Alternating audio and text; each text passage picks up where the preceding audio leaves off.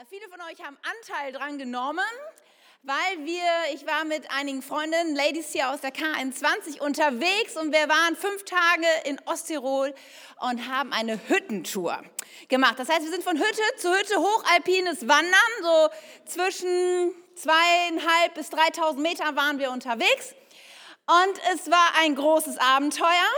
Das kann man so viel sagen. Vielen Dank für alle, die uns geschrieben haben, uns angefeuert und ermutigt haben. Das war wirklich richtig, richtig stark. Ja, und ich muss sagen, der dritte Tag, das war äh, schon von vornherein klar, das war der Tag mit den größten Herausforderungen, wo die Strecke am schwierigsten war. Und ähm, am Abend vor diesem dritten Tag waren wir dann auf der Hütte. Und es ging darum, dass wir so einen Aufstieg vor uns hatten, der war vielleicht so, ja, ich glaube so ungefähr 800 Höhenmeter. Und dann ging es über eine Scharte. Ich weiß nicht, ob du so weißt, was das ist. Das ist auf einem Gebirgs, auf einem Grat ein relativ stark steiler Abbruch, so ein Übergang, wenn man von einer Bergseite auf die andere will. Oft sehr felsig und in diesem Fall wussten wir auch, da sind so Stahlseile eingeschlagen in den Fels, damit man da irgendwie runterkommt. Und es ist nicht so ganz ohne. Und abends auf der Hütte hatte ich dann schon mal so gelauscht bei so ein paar anderen Leuten. Da waren mehrere Gruppen unterwegs und einige hatten an diesem Tag diesen Abschnitt gemacht, allerdings in die andere Richtung, den wir halt am nächsten Tag noch vor uns hatten. Und dann habe ich mal gefragt, ich sage, und wie ist es so gewesen? Wie sieht es da oben aus? Weil die Wolken hingen relativ tief, sodass man nicht sehen konnte, wie eigentlich so oben der Gebirgskamm aussieht. Naja, und die haben dann schon gesagt, ja, Katja, das ist... Äh, machbar, aber es ist nicht ohne. Und was ihr vorhabt, ist generell schwieriger als das, was wir von der anderen Seite gemacht haben, weil Bergabklettern, so eine Scharte ist immer ein bisschen herausfordernder, als raufzukommen. Nun gut, und dann haben wir uns beraten, so als, als Gruppe, und zwei hatten gesagt, nee, das ist nicht so unser Ding, wir äh, gehen lieber einen anderen Weg, aber vier mutige, verwegene Frauen haben gesagt, okay, wir stellen uns der Herausforderung. Was wir nicht sonst auf dem Schirm? Ach ja, dann hatte ich noch so einen Bergführer interviewt und der sagte mir, ja, brauchst du keine Sorgen zu machen, da oben in den wirklich gefährlichen Passagen liegt kein Schnee. Und ich dachte so, okay, kein Schnee, das hört sich super an. Dann kriegen wir das irgendwie hin. Aber am nächsten Morgen, als wir die Augen aufschlugen, es wurde sehr kalt über Nacht, hatte es geschneit. Und plötzlich sah man so, man konnte auch immer noch nicht, weil die Wolken so tief hingen, den Gebirgskamm sehen. Aber man sah auf jeden Fall, dass drunter schon Schnee lag. Und dann dachte ich so, okay, jetzt wird es eine andere Hausnummer. Und dann sind wir aber losgezogen und äh, wir hatten gute Stimmung, wir haben gesungen, gejodelt, hatten äh, viel Spaß als es dann immer steiler wurde und der Schnee immer tiefer wurde und der Wind immer heftiger wurde, sodass man schon teilweise in so Böen ein bisschen darauf achten musste, nicht das Gleichgewicht zu verlieren, dann stimmte eine 10.000 Gründe an. Und wenn am Ende die Kräfte schwinden, wenn unsere Zeit dann gekommen ist, stopp, stopp, das ist das falsche Lied zur falschen Zeit. Ja, aber es war schon, wir merkten schon, okay, es wurde so ein bisschen enger und das Problem war, es fiel ständig neuer Schnee. Und ähm, wer schon mal in Alpen unterwegs war, du hast ja diese Markierungen auf den Felsen. Wenn da aber Schnee drauf liegt, dann siehst du die irgendwann nicht mehr. Und da es jetzt auch nicht so war, dass wir da im Pulk mit 100 anderen Leuten unterwegs waren, wir sind von zwei Leuten überholt worden, ansonsten war da erstmal niemand, war da nicht so viel ja, Möglichkeit, den Weg zu finden. Und dann gab es einen Moment, stehst im Nebel, der Sturm zieht so an dir, ja, du wackelst so ein bisschen hin und her und du weißt eigentlich nichts, rechts und links geht es relativ steil runter, stehst auf dem Schneefeld, du siehst nicht mehr den Weg vor dir und dann gab es den Moment, wo ich mich gefragt habe, sollen wir nicht besser umkehren? Und ich weiß nicht, vielleicht hast du auch manchmal solche Situationen in deinem Leben, dass du vor einer schwierigen Entscheidung stehst. Du bist im schwierigen Terrain unterwegs. Es geht gerade steil bergauf und da gibt es sogar manche brenzligen Situationen in deinem Leben, so manche Abbrüche, manche Felskanten und du bist ganz schön außer Puste und du siehst nicht klar und du weißt nicht, wo das Ende ist und du fragst dich, soll ich nicht besser umdrehen? Soll ich nicht besser einen anderen Weg gehen? Soll ich wirklich weitergehen? Manchmal stehen wir vor so schwierigen Entscheidungen, oder? Kennt ihr solche Momente in unserem Leben? Und ich glaube, heute ist es wichtig und heute ist es mein Anliegen, dass wir mal darüber reden, über schwierige Entscheidungen und wie wir damit umgehen können, wenn genau solche Momente in unserem Leben sind. Der Sturm tobt, der Nebel ist da und wir sehen nicht klar. Und den Vers, den ich euch dazu mitgebracht habe, steht in Sprüche 2, denn Gott möchte dich nicht alleine lassen. Gott ist ein Gott, der sich festgelegt hat, sagt, ich möchte dich mit Weisheit umgeben, ich möchte dir helfen, selbst dann, wenn es schwierig wird, gute Entscheidungen zu treffen. da heißt es in Sprüche 2, bitte um Verstand und Einsicht und such sie, wie du nach Silber suchen oder nach verborgenen Schätzen forschen würdest. Denn der Herr schenkt Weisheit. Aus seinem Mund kommt Erkenntnis und Einsicht. Er schenkt den Aufrichten Gelingen und beschützt die Gottesfürchtigen. Er bewahrt die, die gerecht handeln und behütet die, die ihm treu sind. Dann wirst du verstehen, was gerecht, recht und richtig ist und stets wissen, wie du handeln sollst. Was für eine großartige Verheißung, oder? Lasst uns gemeinsam noch beten. Ja, Vater im Himmel, du hast alle Weisheit, du bist die Weisheit. Und ich bete so sehr, dass du heute Morgen zu uns redest. Dass wir gerade da, wo wir vielleicht konkret vor schwierigen Entscheidungen stehen, dass du uns lehrst und vorbereitest, denn diese Momente, sie werden kommen, Herr, wo wir das brauchen, wo wir Klarheit brauchen und wo wir Mut brauchen, dir zu vertrauen. Und so bete ich, dass du, egal wo wir gerade stehen auf unserem Lebensweg, du redest und uns ermutigst und ganz persönlich wirst. Danke, dass wir dir in allem vertrauen dürfen. Amen. Ja, wie trifft man gute Entscheidungen? Gerade in schwierigen Situationen, das ist doch eine wichtige Frage, oder? Ich habe so nachgedacht und ich glaube, dass ein Leben gelingt und dass man irgendwie ans Ziel kommt, das hat wenig damit zu tun, dass man irgendwie Glück hat im Leben. Das hat auch noch nicht so viel damit zu tun, ob man besonders begabt oder talentiert ist. Und ich glaube, das hat noch nicht mal so viel mit harter Arbeit zu tun, sondern im Kern ist es, glaube ich, wichtig, dass wir gute und weise Entscheidungen treffen. Ja, und ich glaube, Entscheidungen, sie sind so ein bisschen ich habe euch das hier mal mitgebracht. Es ist wie ein, wie ein Lenkrad in unserem Leben. Ja, und je nachdem, welche Entscheidungen wir treffen, nimmt unser Leben eine Wende oder schlägt eine gewisse Richtung ein. Und da gibt es diese großen Entscheidungen, die wir im Leben treffen, so, wen heirate ich? Welchen Beruf wähle ich? Wo will ich leben oder wohnen? Und das sind sehr wichtige Entscheidungen, weil sie geben sehr grundlegend unserem Leben eine Richtung und sie sind schwer bis gar nicht äh, zu widerrufen. Daher ist es sehr wichtig, in solchen Momenten gute Entscheidungen zu treffen, damit mein Leben auf die richtige Bahn kommt bzw. bleibt. Aber dann gibt es die Entscheidungen und die sind vielleicht sogar noch ein bisschen, ja, die sind tricky. Diese kleinen Entscheidungen, diese Entscheidungen, die wir jeden Tag treffen, die uns vielleicht noch nicht mal so richtig auffallen, die schon fast so Gewohnheiten geworden sind und wo wir denken, naja, es macht ja nicht, eigentlich nicht so viel aus.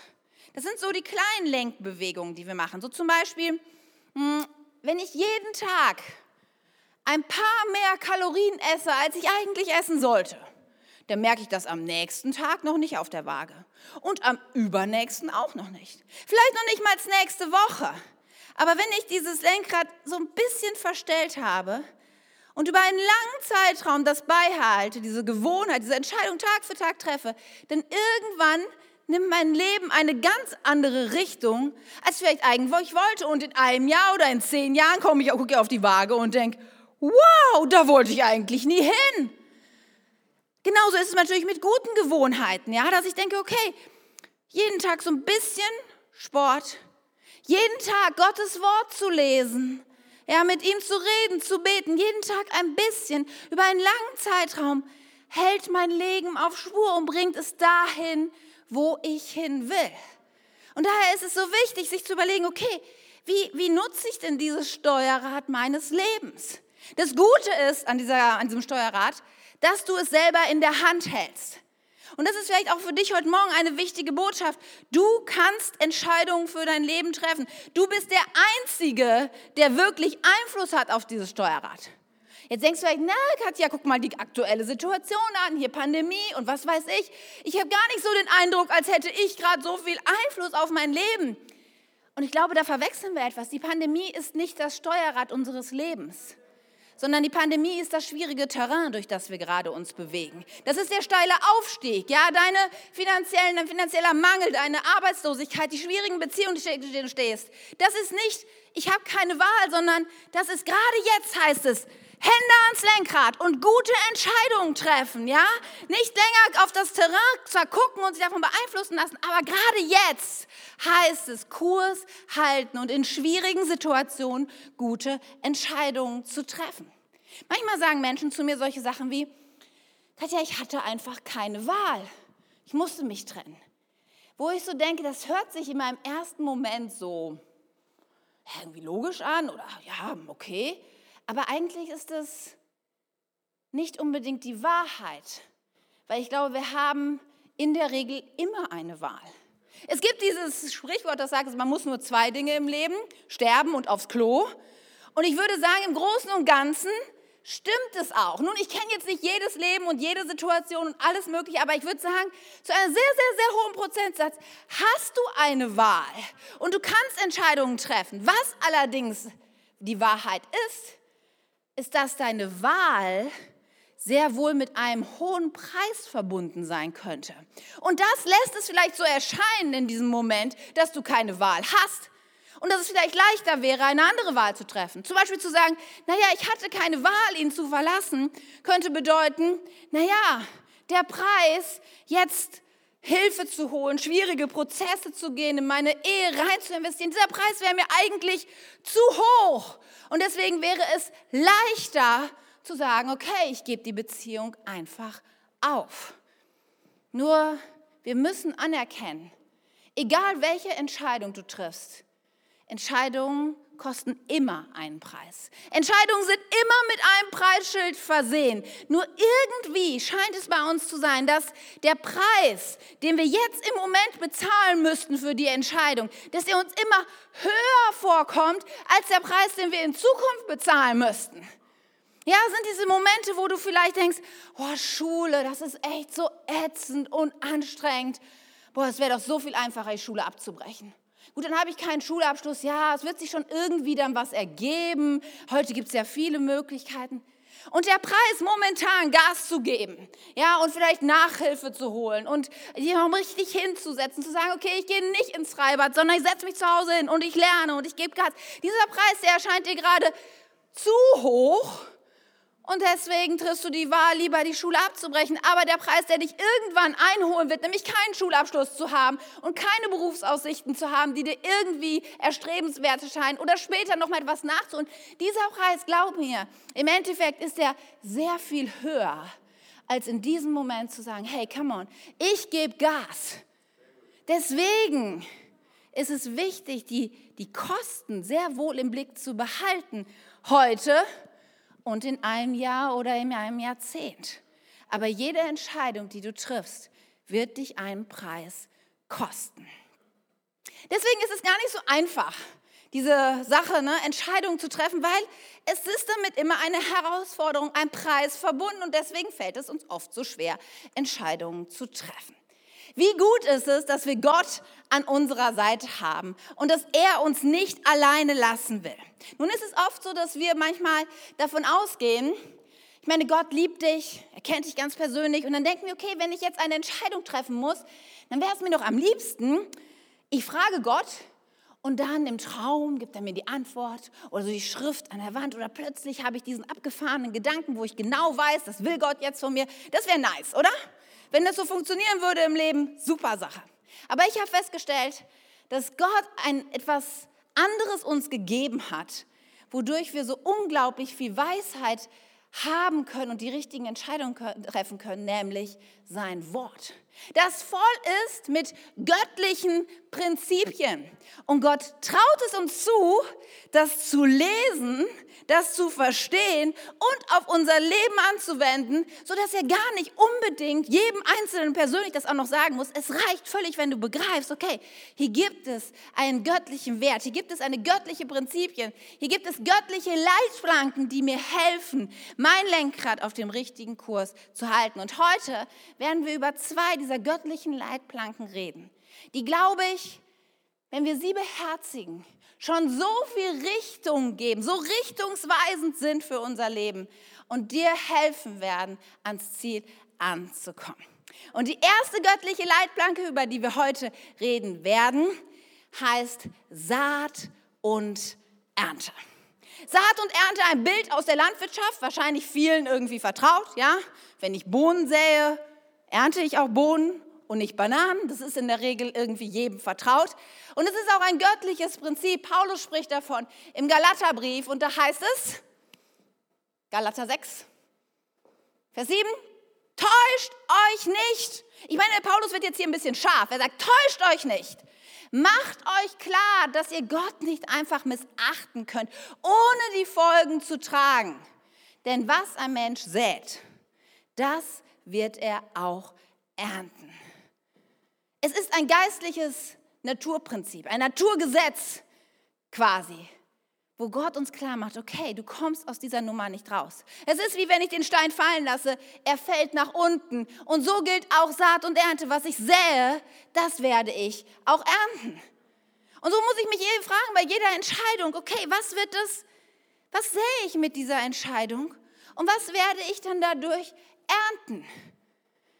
Gerade das Beispiel mit Schulabbruch oder Ausbildungsabbruch. Okay, was, was sähe ich hiermit? Ich sähe hiermit, dass es besser ist, Dinge nicht zu Ende zu bringen. Ich sähe damit, dass mein Durchhaltevermögen schwächer wird. Und ich ernte dann auch, dass ich keine großartigen Berufsaussichten oder Chancen habe, mich weiterzuentwickeln im Leben. Ich kann mich in kleinen Dingen entscheiden und sehen, was ich sähe, das wird sich ernte. Wenn ich heute auf diese Party gehe, werde ich morgen wahrscheinlich nicht aus dem Bett kommen. Und wenn ich morgen noch diese Klausur für die Uni schreiben muss, wird das am Ende die Ernte haben, dass ich die Klausur nicht bestehe. Ich ernte, wenn ich immer weiterhin ein missmutiger, unsympathischer, unfreundlicher Mensch bin. Was ernte ich daraufhin?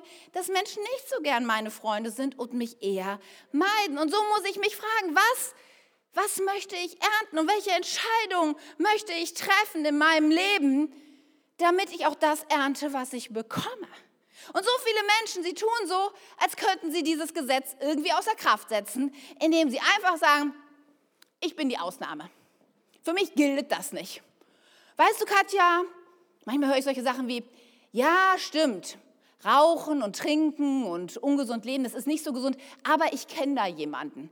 Der Onkel von meinem Neffen, davon der Arbeitskollege, der Fußballtrainer, der ist 100 Jahre alt geworden. Der hat geraucht wie ein Schlot und gesoffen und keinen Sport gemacht. Easy, siehst du? Oder solche Sachen wie, ich kenne da jemanden. Und dann kommt wieder dieses, der Arbeitskollege, der Freund, der Fußballkollege, was auch immer, irgendwie der Nachbar um sieben Ecken verwandt mit dem. Der hat seine Frau betrogen. Und es hatte überhaupt keinen Einfluss auf die Ehe. Wo ich denke, ehrlich? Also, Punkt 1. 90 Prozent der Geschichten, glaube ich, sind nicht wahr, weil diese Fußballkollegen, Vereins, Neffe, um sieben Ecken gerade fünf verwandt, gilt oft nicht. Plus, ich meine, ernsthaft? Willst du denn wirklich, es geht ja auch um Qualität, oder? Willst du sagen, okay, meine Ehe, ich wünsche mir eine Ehe, wo es möglich ist, dass ich meinen Ehepartner betrüge und der das nicht merkt und keine Auswirkung hat auf meine Ehe? Ernsthaft? Ist das der Maßstab, an dem wir uns messen wollen? Und wie viel besser hätte dieses 100-jährige Leben sein können, wenn der Typ doch Sport gemacht hätte und vielleicht nicht geraucht und gesoffen hätte? Ganz ehrlich, ihr Lieben, Glaube nicht, du bist nicht die Ausnahme. Hey, hört ihr Paulus? Hört ihr Paulus, wie er in diesem Galaterbrief sagt, er sagt, täuscht euch nicht. Ich glaube, Paulus hatte auch solche Menschen vor sich sitzen, die sagen, ich bin die Ausnahme, gilt nicht für uns. Aber er sagt, täuscht euch nicht, macht euch klar, ihr könnt Gott nicht missachten. Ihr werdet die Folgen tragen. Was ihr sät, werdet ihr ernten. Und das ist auch heute meine Message für dich.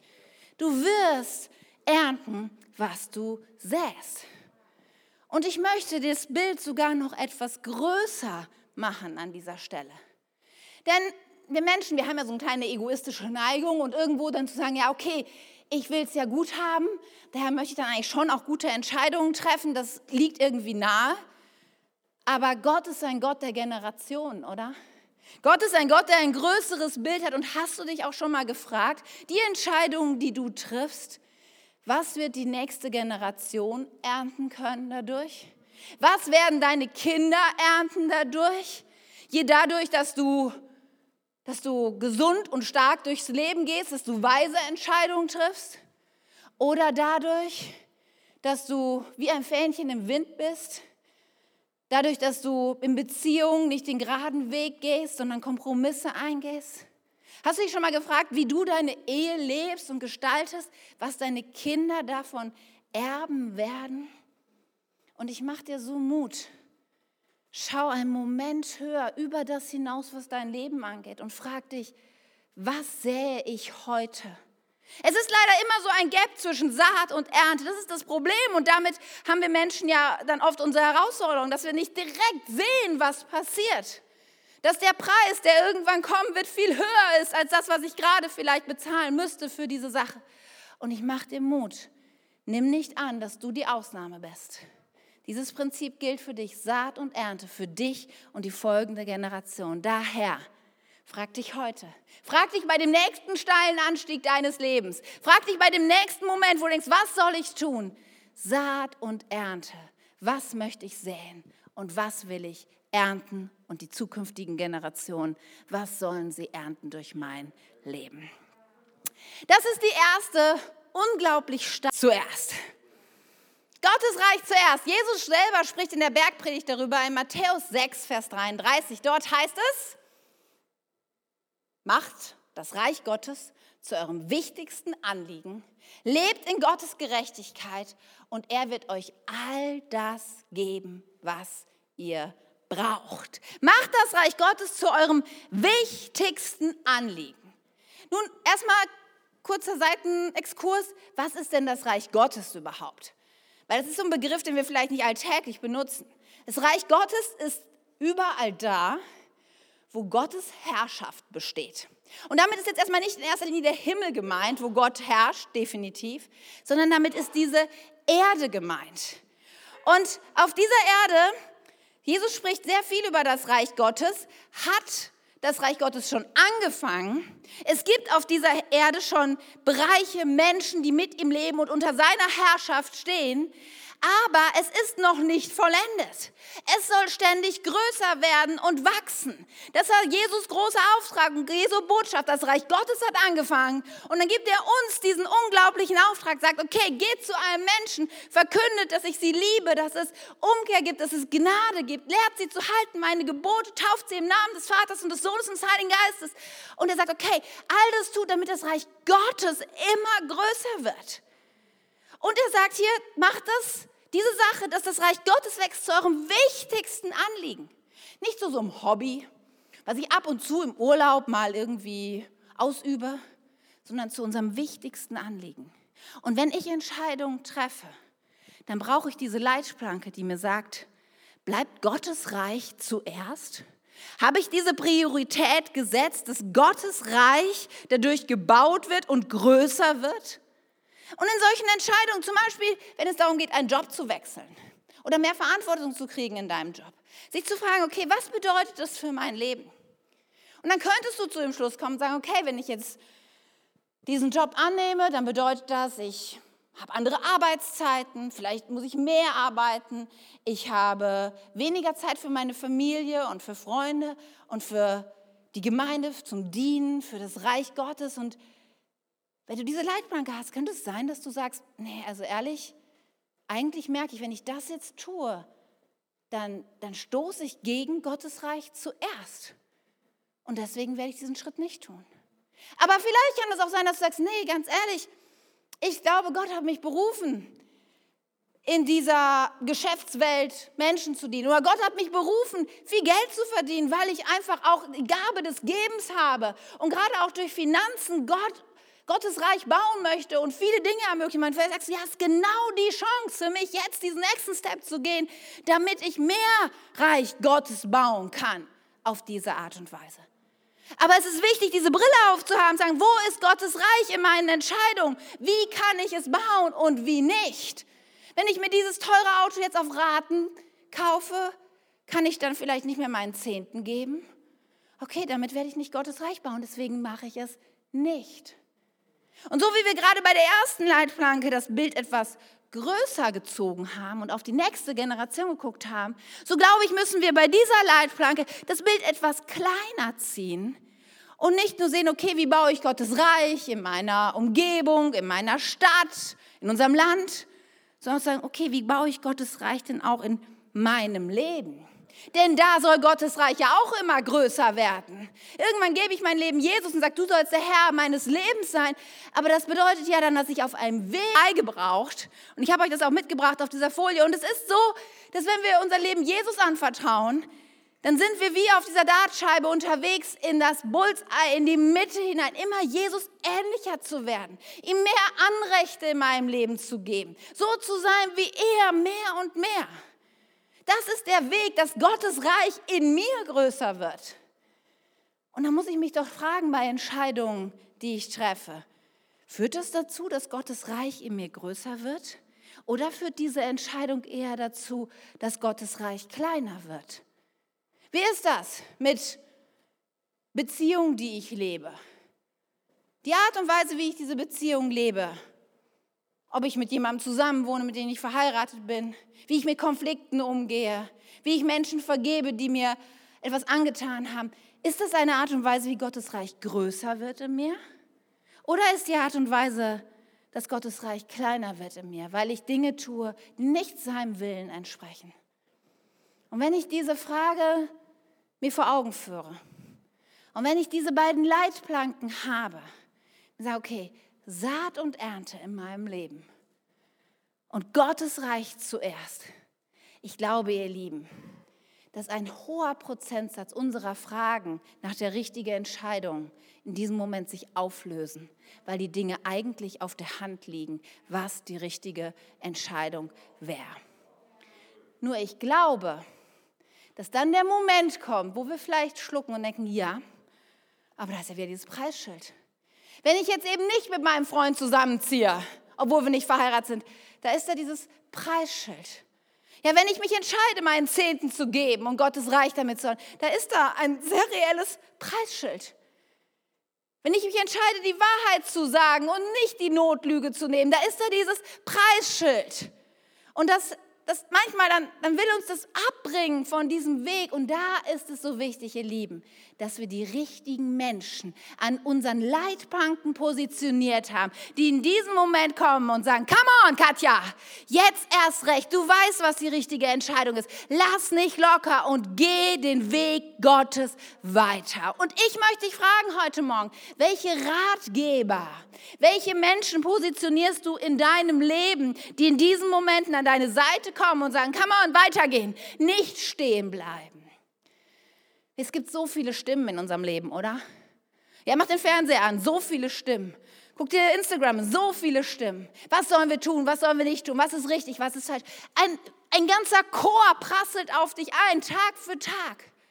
Und deswegen musst du den Filter anstellen, dir überlegen, welchen Menschen gebe ich das Recht, in mein Leben hineinzusprechen? Auf welche Stimmen möchte ich hören?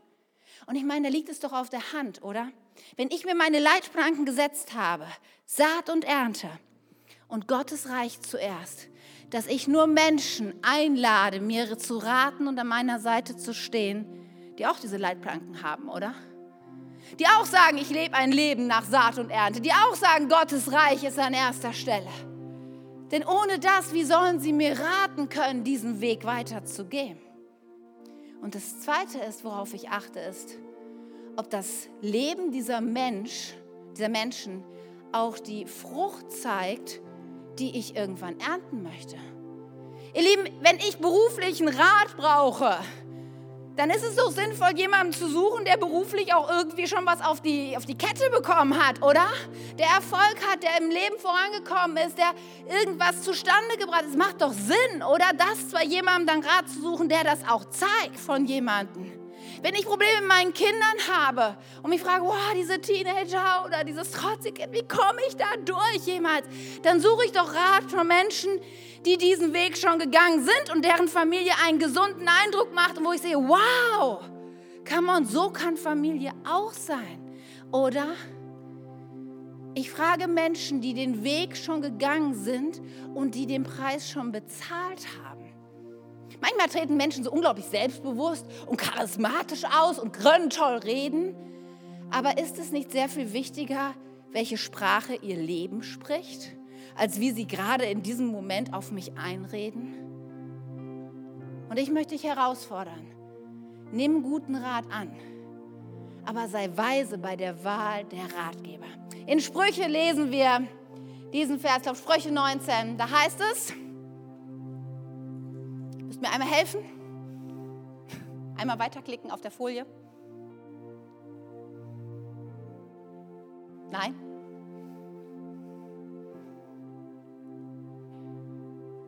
Gut, kommt nicht. Da steht, such guten Rat und befolgt das, was Menschen euch sagen, dann wird euer Leben gelingen, so ungefähr. Könnt ihr nochmal nachlesen zu Hause. Ich glaube, Sprüche 19, Vers 20, wie auch immer. Such guten Rat bei Menschen, deren Leben die Frucht zeigt. Hör auf guten Rat und nimm Zurechtweisung an, damit du für den Rest deines Lebens weise wirst. Das ist Gottes Rat an dich. Und ich möchte dich heute Morgen einladen. Egal, wo dein Leben gerade, in welche Seitenstraßen du abgebogen bist und in welchem unwegsamen Terrain du unterwegs bist, heute sagen, okay, ich komme zurück oder ich starte ganz neu auf diesem Weg und ich setze mir diese Leitplanken, Saat und Ernte und Gottes Reich zuerst. Vielleicht sind dir jetzt schon Menschen in deinem Kopf, vielleicht gibt es gerade eine konkrete Frage. Vielleicht siehst du hier im Raum schon Menschen, wo du denkst, die muss ich mal fragen. Die möchte ich mal wissen, was sie dazu denkt. Und lad diese Menschen ein, zu dir zu sprechen und nimm diesen Rat ernst. Und vielleicht bist du hier und denkst, wow, Katja, ja, das hätte mir mal jemand vor 20 Jahren sagen sollen. Oder ganz ehrlich, ich bin falsch abgebogen und gerade sieht es nicht so gut aus in meinem Leben. Weißt du was? Gott ist ein Gott der zweiten Chance. Gott ist ein Gott, der selbst, wenn du abgebogen bist, wie ein GPS dich immer wieder zurückbringen möchte. Und heute Morgen ist es nicht mit, okay, Chance vertan, Pech für dich, sondern die Botschaft ist, es gibt die Möglichkeit umzukehren. Es gibt die Möglichkeit, wieder auf Gottes Weg einzubiegen. Das Einzige, was du brauchst, ist diese Demo zu sagen, okay, ja, ich habe alles über Bord geworfen, mich nicht an die Leitbanken gehalten, aber hier bin ich, Jesus. Bitte hilf mir. Das heißt nicht sofort, dass Gott alle Konsequenzen aus deinem Leben so in Luft auflöst. So eins, zwei, drei und du bist schuldenfrei oder so. So funktioniert es nicht. Aber das Unglaubliche ist, dass Gott mit seiner Weisheit hineinkommt in dein Leben und dann Stück für Stück für Stück dich durchmanövriert. Durch felsige Bergabhänge, durch dicken Dschungel, durch was auch immer dein Leben gerade führt. Er möchte, dass dein Leben gelingt. Das ist Gottes Plan für dich. Zukunft und Hoffnung. Kein Abgrund, sondern der Sieg. Das ist Gottes Perspektive für dich. Und ich lade dich ein, heute vielleicht zum ersten oder zum wiederholten Mal diesen Schritt zu gehen. Nun, vielleicht fragst du dich jetzt, Okay, das macht alles Sinn. Aber wie war das denn jetzt mit der Hüttentour? Seid ihr umgekehrt? Am Schneefeld? Ich habe es ja noch gar nicht aufgelöst. Wie ist es weitergegangen, dieses Spiel? Aber dann gab es den Moment, wo ich noch drüber nachdachte, wo dann eine vorne rief, weiß nicht, ob es Judith oder Leonie war, hier ist, glaube ich, der Weg. Und dann sahen wir Spuren von denen, die vor uns gelaufen sind. Und dann haben wir gesagt, okay, solange wir den Weg sehen, gehen wir weiter. Und dann Step by Step by Step waren wir plötzlich oben. Und dann haben wir runtergeguckt. Und diejenige, die vorher so schön gesungen hat, hat gesagt, ist ja gar nicht so schwierig.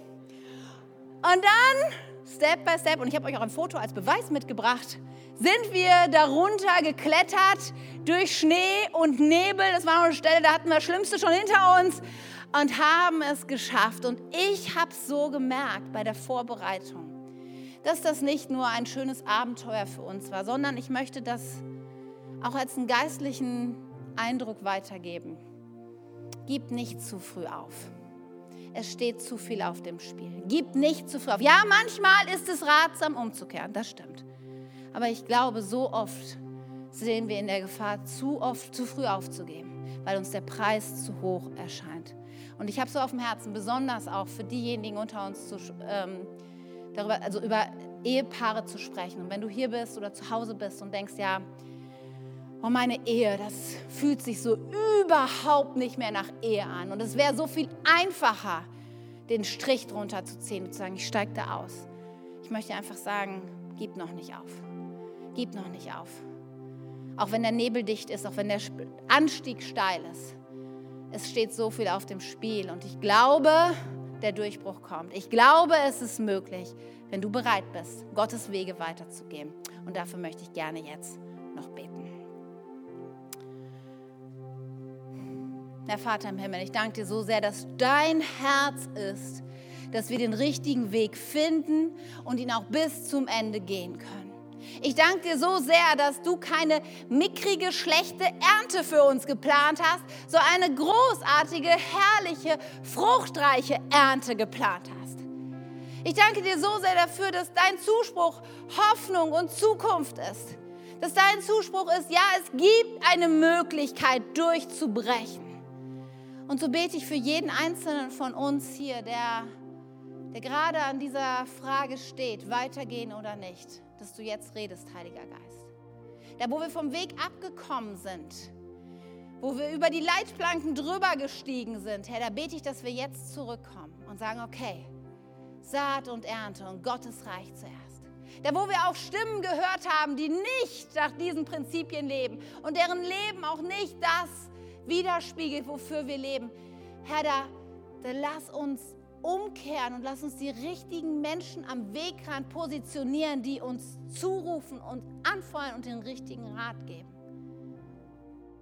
Jesus, ich bete so sehr, da wo wir müde geworden sind, den Anstieg weiterzugehen da wo unsere Hände am Lenkrad schlaff werden, Herr. Ich bete, dass wir heute neuen Mut, neue Kraft haben. Sag, ich halte das Lenkrad in der, in der Hand. Ich werde nicht aufgeben. Ich werde weiter auf Kurs bleiben. Heiliger Geist, ich bete mit der neuen Frische und Klarheit. Herr, ich bete, dass der Nebel sich verzieht, dass der Weg deutlich wird. Herr, ich bete, dass wir in die Fußstapfen treten können von den Menschen, die vor uns diesen Weg gegangen sind. Herr, ich bete, dass wir ein Leben führen, was die nächsten Generationen eine reiche Ernte bringt, was den Weg bahnt für die Leute, die nach uns kommen, Jesus. Heiliger Geist, tu du dein Werk in uns. Heiliger Geist, komm mit deiner Kraft, mit deiner Offenbarung, mit deiner Weisheit und deiner Wahrheit. Kommt, lass uns gemeinsam